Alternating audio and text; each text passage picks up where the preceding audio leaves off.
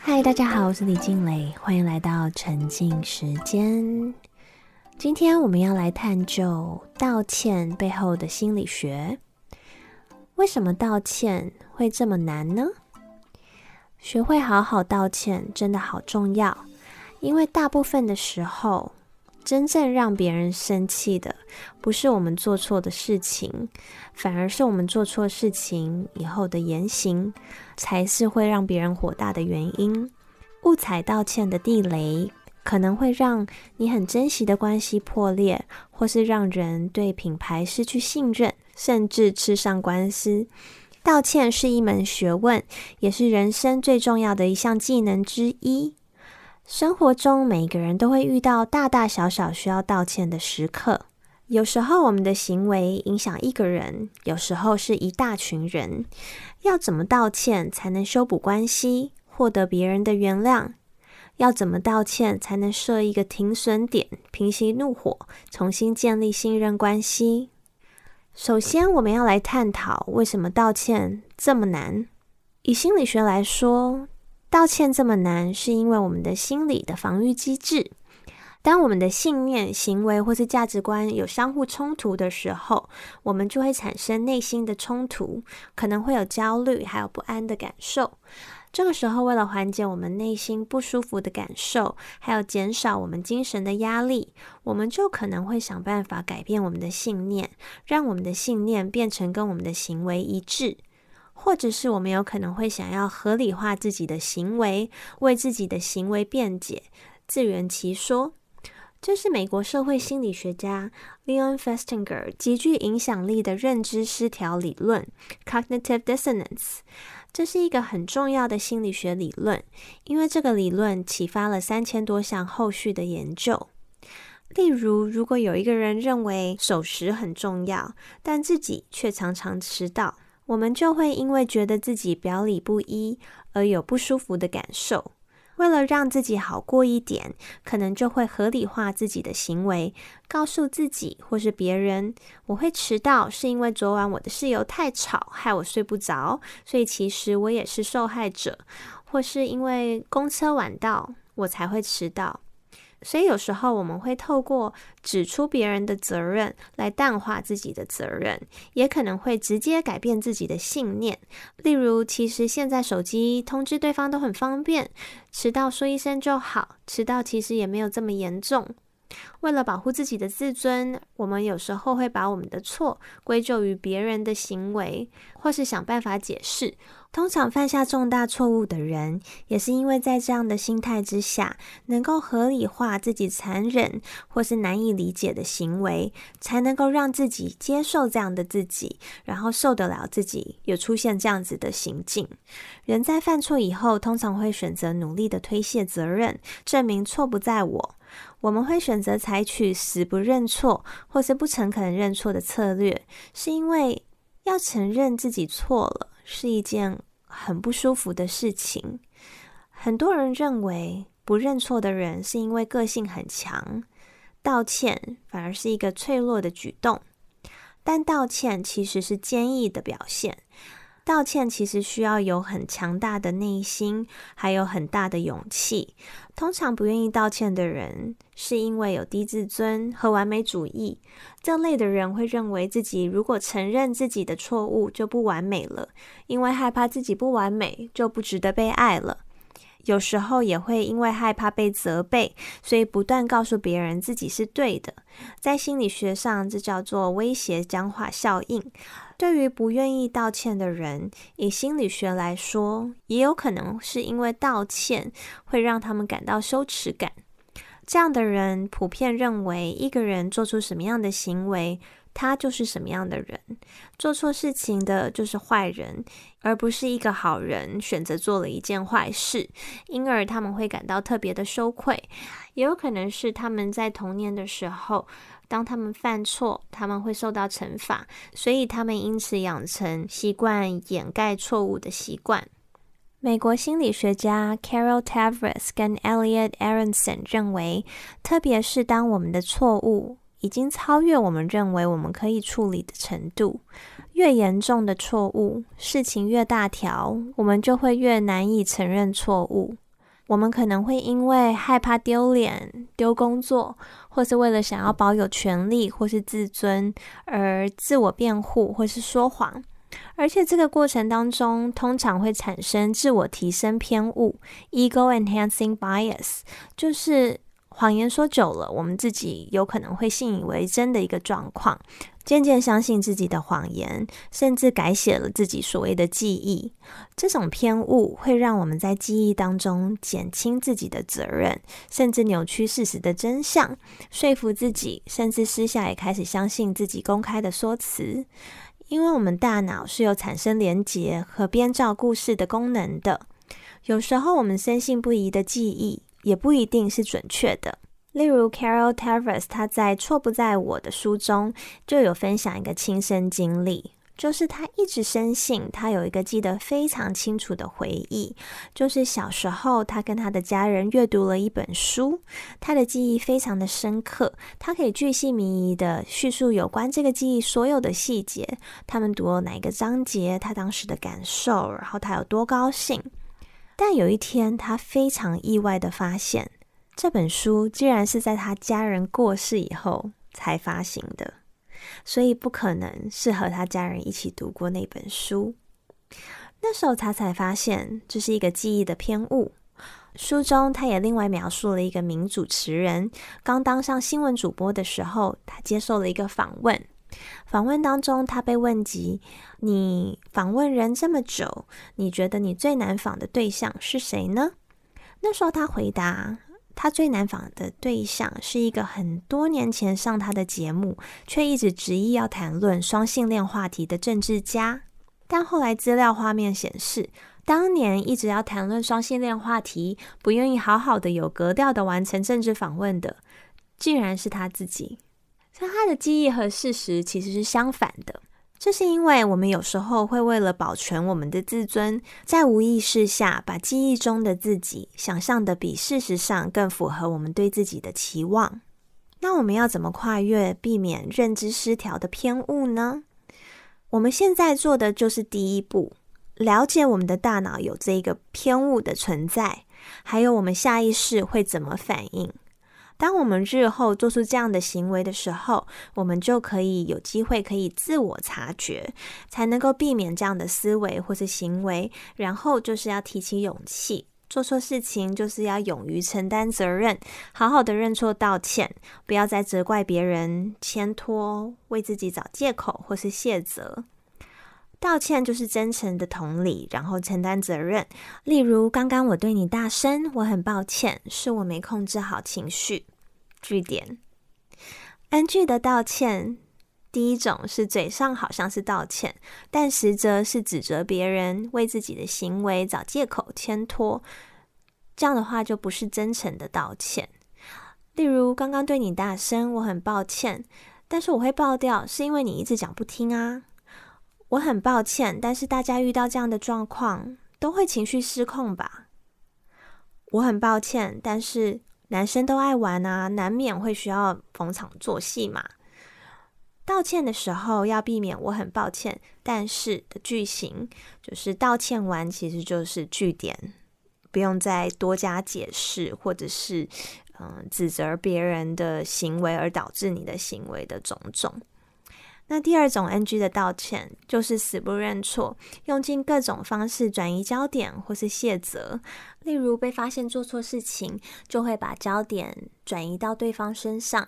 例如对方因为你做的事情而产生的情绪上面，你就会在上面做文章，然后混淆对方的记忆。就是例如说你被当场发现，你就会说没有啊，刚刚没有人啊，你怎么会？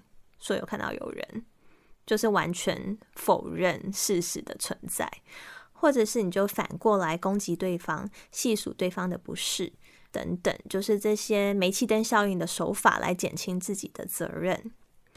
第三种 NG 的道歉，就是随意就道歉。有一种人是常常把对不起挂在嘴边。但其实并没有意识到自己哪里错了，只是为了讨好别人或是平息纷争，为了舒缓别人的情绪而道歉。这就是滥用型的道歉。例如，就算你没有做错什么，你也会习惯性的道歉。如果有人跟你说你今天穿的好丑哦，你会说哦，对不起。但这样的方式往往会因为太随意说出抱歉，导致你和别人的关系会变成不对等，也可能会让你的道歉变得一文不值，在真正重要的时刻就起不了作用，也没有任何特别的意义。因为道歉真正的意义是需要知道自己错在哪里，而且真诚的想办法补偿。这类型的人通常是因为自卑或是很害怕与人冲突，而想要讨好别人。然后维持表面的风平浪静。第四种 NG 的道歉，就是把焦点放在对方的情绪上，而不是自己的行为上。例如，我很抱歉让你有这样的感觉。如果你不舒服，我跟你道歉。这样的说法就是把责任归属到对方的身上。现在我们的问题其实就是你的情绪的问题，而不是因为我做错了什么而产生了问题。所以这也会是道歉的地雷之一。第五种 NG 的道歉就是找人关说或是传话。真诚的道歉没有捷径或是其他的途径，就是自己坦然的面对，自己亲自来道歉。第六种 NG 的道歉是请了别人必须要马上原谅你，就是例如说我都道歉了，你还在不爽什么？受伤的人应该要能够有足够充分的时间和空间去消化受伤的情绪。原谅是受害者的选择，不是义务，也不是必然，也不是应该被逼迫的。我们应该要能够尊重的给予对方充分的时间和空间去消化自己的情绪。真诚的道歉，除了承担责任，也必须要提出补偿或是具体的解决方案。要清楚的说出你会做什么样的事情去弥补，你打算怎么样避免同样的事情再度发生。清楚的沟通这些事项，才有可能减缓对方的焦虑感，让你们可以重新建立起信任的关系。第四集的时候，我们有聊到心理学家 Gary Chapman 博士的 Five Languages of Love 五种爱的语言。Gary Chapman 博士跟临床心理学家 Jennifer Thomas 也有一起写了一本 Five Apology Languages 五种道歉的语言，其中就包括五种道歉的句型。第一种是表达悔意，就是道歉的核心是同理心，是同理对方的情绪，而不是事情本身的对错。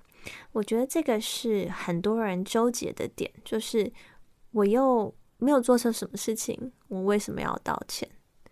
可是其实有时候我们道歉的是为我们造成别人不好的感受而道歉，而不是我们真正。在事情本身上面做错什么很严重的事情道歉，那这种的话，就例如说，对不起，我晚了一个小时回家，我知道你一直在等我吃饭，所以你现在肚子一定很饿，我很后悔我没有注意好时间，都是我不好，因为我让你饿肚子了。这样子的话，你就可以完整传达你能够同理他的感受，也为你造成他的这样的感受而感到抱歉。第二种就是承担责任。我很抱歉，我做了那件事情，我不应该有任何的借口。这种就是针对事情本身的对错，明确的为自己的行为道歉。第三种就是真心反省，承认错误。我下次会采取另一种方式，保证不会再发生。还有第四种是弥补错误，承认自己的错误，然后和对方一起想一个可以弥补的方式。例如说，你可能忘记了你们的结婚纪念日，那你可能就可以提议说，那我们可不可以礼拜六再找一个餐厅一起去庆祝一下，这样子好吗？或者是和对方想出一个对方也能接受的弥补的方案。第五种就是请求原谅，希望你原谅我，我能理解你需要时间。我能理解你需要时间，这个是非常重要的。如果没有这句话，就会让别人觉得你是在压迫跟逼迫别人，现在必须要马上原谅你。然后我们也要让对方觉得，要不要原谅我们是他的决定。有时候我们会考虑很久才道歉，但其实道歉的速度也是很重要的。有些人可能隔了一年、两年 还没想好该怎么道歉。